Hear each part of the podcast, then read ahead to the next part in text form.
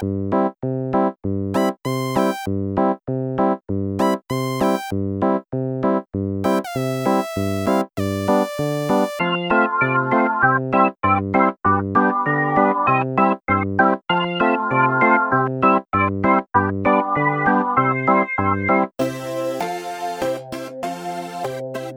buenos días a todos a una nueva edición de Enséñame tu SaaS. Eh, recuperamos este, este formato en el que vais a conocer los, las herramientas que utilizan eh, otras startups para aprender un poco qué utilizan y para qué, para qué las utilizan, para, que, para ampliar vuestra caja de, propia de herramientas.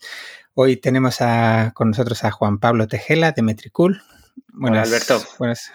Hola, Juan Pablo. Muy bien, aquí volviendo después de, mucho tiempo. estábamos deseando que volvierais, ¿eh? O sea que enhorabuena por recuperarlo. bueno, bueno, a ver, ahora, ahora aguantar, que es lo importante. ¿Qué tal todo por Metricool? Bueno, pues bien, eh, ahora pasando un poco el verano, a ver si ya terminan las vacaciones, que siempre los, los que nos cogemos menos vacaciones, pues estamos deseando que terminen las de los demás, pero bueno, es lo que nos toca ahora en esta época. Bueno, bueno. Pues a ver, venga, vamos al grano. Eh, ¿Por dónde empezamos? Pues bueno, yo más o menos me he apuntado, he tratado de hacer los deberes para que vayamos ahora así un poco más ligerillos. Entonces, eh, bueno, es un poco por categorías, pues lo que utilizamos nosotros en el área de sistemas, pues ahora estamos en, Amazon AWS, eh, que nos hemos migrado hace poco. y, y luego tenemos también algo en DigitalOcean, sobre todo alguna máquina que utilizamos para el entorno de desarrollo y que nos resulta así un poco más, más cómodo y más ligerillo. ¿Y, por qué eh, habéis ido a, AWS, si se puede saber? Bueno, pues el, en enero nos dieron un premio, eh, eh, en los Product Hackers Awards, y nos dieron un presupuesto en créditos de Amazon que no podemos dejar de aprovechar. Así que eh, entre eso y, que la verdad que los servicios que ofrece Amazon eh, son, son de los mejores que hay, ¿no? Pero es verdad que son un poquito más caros que otros proveedores y, bueno, nos ha empujado el premio. Bueno, eh, pues eh, eh, eso la verdad es que conozco a bastantes startups que aprovechan esos cheques que dan y, es que ayuda mucho, vamos. Claro, sí, sí, la verdad que sí. Pues cuidado con el vendor locking y, venga. Correcto, eso es verdad. luego utilizamos Braintree para el tema de los pagos, que es, bueno, es una marca de PayPal y nos permite la integración con PayPal y con tarjeta. Entonces, y a través de Braintree gestionamos las suscripciones recurrentes. Así que, bueno, pues este es uno de los costes, bueno, no es el coste más alto yo creo que sería el de Amazon y, y después sería el de Braintree para nosotros. Eh, ya, claro, porque Braintree tiene, aparte de, la comisión que cobra por cada pago, ¿tiene algún coste fijo o, no, es todo variable? Son, solo las comisiones, pero bueno, son, eh, bueno, pues sobre todo son un poquito más altas las de PayPal y las de tarjeta, y eso que en los meses anteriores, más o menos a principio de año, conseguimos negociarlas, porque a medida que va subiendo el volumen, te permiten negociar un poco las comisiones. Además, PayPal, si vosotros que tenéis clientes en la TAM, eh, se, les va la olla. Sí, sí, sí, tienen comisiones un poco altas, pero bueno, permiten cobrar, así que es necesario. Y luego en la parte de sistemas utilizamos también Cloudflare eh, como CDN eh, para optimizar un poco el tráfico regional. ¿no? Ahí nos gastamos 20 dólares al mes, o sea que es poca cosa.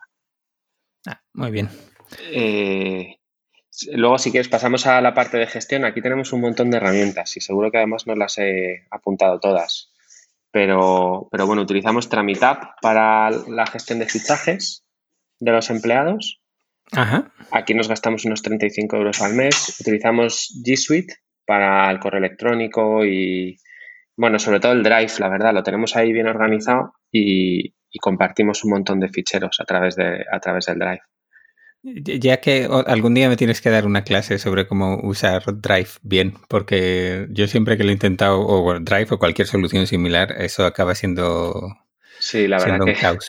La verdad que no sé si soy buen maestro, porque lo teníamos también bastante caótico, pero en los últimos dos o tres meses Isabel, una compañera nuestra, se ha encargado de organizarlo y la verdad que ahora da gusto verlo. Encuentras toda la primera. Es súper importante. Yo creo que está demasiado basado en búsquedas y al final se te hace demasiado, cuando va creciendo, eh, necesitas organización. Sí, sí. Eh, luego usamos Asana para la gestión de tareas, pero no solo tareas, organizamos en Asana eh, prácticamente todo el día a día de trabajo. Ajá. o sea que nos reemplaza pues como el Trello o no sé, bueno, cualquier herramienta ¿no? de gestión. Lo tenemos todo agrupado en Asana. Ahí, y tenéis todo, tanto desarrollo como todo gestión, todo. Sí, eh, la verdad que no lo teníamos así antes, teníamos todo un poco repartido porque los de desarrollo, por ejemplo, creaban, creaban las incidencias en Bitbucket, que es luego la que utilizamos de, repositorio. Sin embargo, las cosas nuevas, las, el roadmap lo llevábamos en Asana.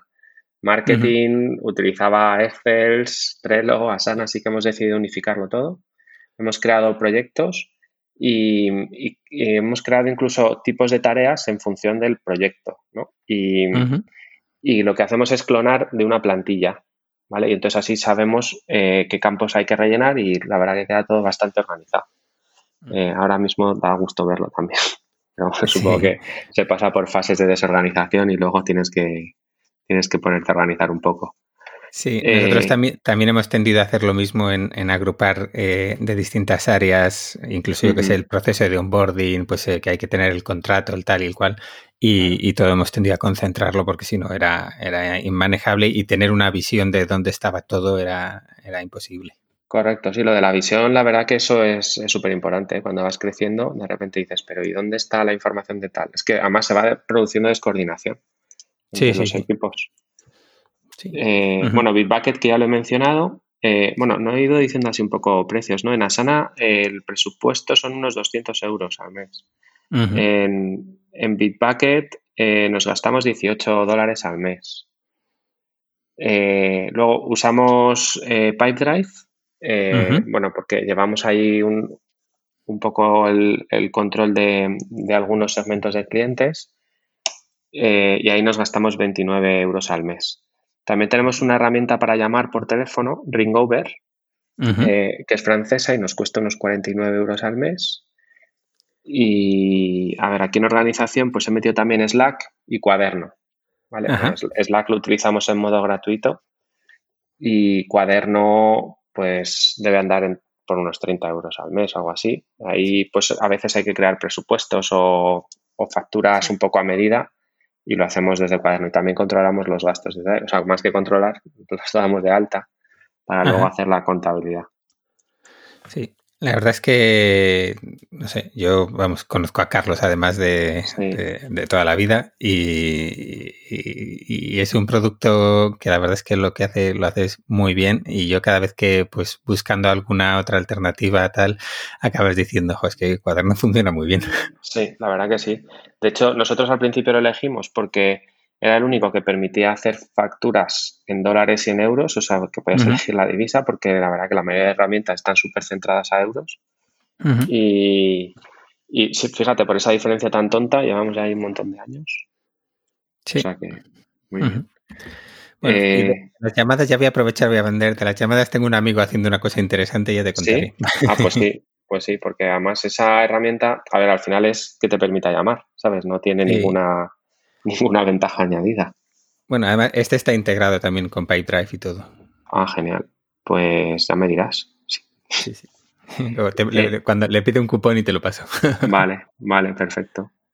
Eh, luego en el área de marketing, pues bueno, aparte de que tenemos cierto gasto en Google Ads, en Facebook Ads, y ahora esta semana pretendo hacer alguna campaña de prueba en TikTok Ads también. Vamos, vamos ampliando, pero aquí gastamos poco. Hacemos pues por ejemplo, cuando hacemos un webinar, pues sí que hacemos alguna campaña para, para rellenar un poco el, webinar y así adquirir algunos usuarios adicionales, pero la verdad que nuestro marketing no se basa en publicidad y es solo un complemento. Em, utilizamos también StreamYard para hacer los directos y los webinars. StreamYard es una herramienta que te permite hacer streaming en varias plataformas a la vez. Entonces lo utilizamos para Facebook y YouTube. Ah, eh, sí, es una herramienta canadiense y funciona la verdad que muy bien, es súper cómoda de utilizar. Eh, luego utilizamos Ah, bueno, StreamYard, la verdad que tenemos un acuerdo con, el dueño de StreamYard y, y, bueno, la tenemos gratis, pero creo que el precio es bastante asequible, ¿eh? compensa bastante. utilizamos Mautic y SparkPost para el envío de correos electrónicos. ¿vale? Tenemos un montón de contactos, como Metricool es una herramienta gratuita, en su mayor parte, pues tenemos demasiados contactos como para pagar por contacto en, una, en un SaaS. Entonces, utilizamos Mautic, que es una solución de email marketing open source, ¿no? que te lo, te lo pones en un servidor tuyo y, lo utilizas desde ahí. Y SparkPost sería la herramienta que finalmente se encarga de enviar los correos ¿no? de bajo nivel. Ahí nos gastamos pues unos 500 euros al mes ¿eh? en SparkPost. Es un cierto coste, sí. No está mal.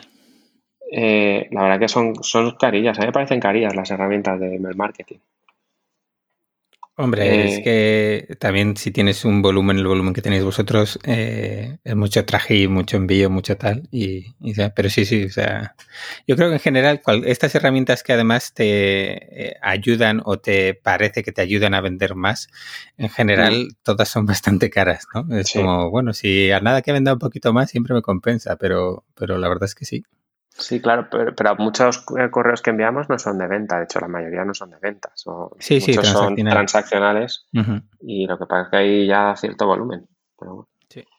Eh, luego para la web, bueno, tenemos un WordPress, eh, un WordPress con Divi y algunos plugins de pago, pero, pero bueno, es un coste, la verdad, súper bajo. ¿Y lo, tenéis, lo tenéis alojado vosotros o usáis algún...? Esto lo tenemos en Amazon también, sí, porque bueno, por lo mismo, por montarlo un poco en alta disponibilidad eh, y tener ahí un poco más, más de control que en, un, que en un hosting así un poco más compartido, ¿no? Eh, tuvimos una, una, vez una campaña que hicimos con influencers que fue un poco de guerrilla. Nos tiraron la web eh, y decidimos ya montarlo en condiciones desde entonces y no, ha habido más problemas.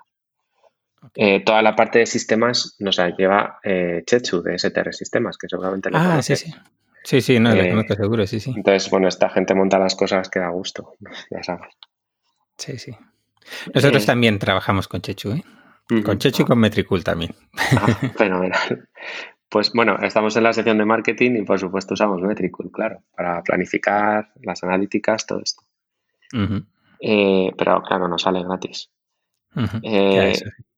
Utilizamos también algunas herramientas eh, pues para el tema de los contenidos. Tenemos un blog así un poco potente, ¿no? Entonces, bueno, las Sara e Isabel, que son las que llevan el blog, pues utilizan distintas herramientas para valorar un poco los contenidos. Una de las más importantes es keywordtool.io, eh, que permite hacer el keyword research, o sea, investigar un poco el volumen de búsquedas que tienen las palabras clave y saber si interesa priorizar un contenido frente a otro, ¿no? Eh, y luego, pues alguna otra herramienta SEO, pero las utilizamos de forma puntual, ¿no? Cuando hay que hacer igual una auditoría o, alguna investigación concreta. Eh, Para la planificación así un poco de, los posts y la línea editorial y demás, ¿utilizáis algo o simplemente...? Pues eso lo llevan en un Excel, la verdad. Eh, les he dicho que lo pasen a Sana, pero es que lo tienen tan bien organizado. ¿Sabes? Cuando una cosa funciona muy bien, pues da como reparo cambiárselo, porque a ver si le vas a meter más ruido, ¿no?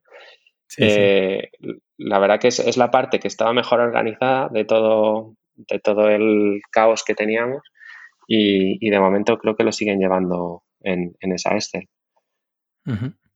Em, vale, luego eh, para temas así un poco de growth, pues utilizamos Amplitude eh, y luego mucho Google Analytics y mucho Tag Manager eh, y luego puntualmente, pues otras herramientas ¿no? que desde Tag Manager vas, vas conectando. Ya. ¿Y en Amplitude ya habéis llegado a pagar o todavía entráis ahí en Todavía no, y la verdad que me da muchísimo miedo, ¿no? Porque es carísimo, según, según tengo entendido. Sí, no, el tema es que tiene un rango free tan grande que, que, te confías.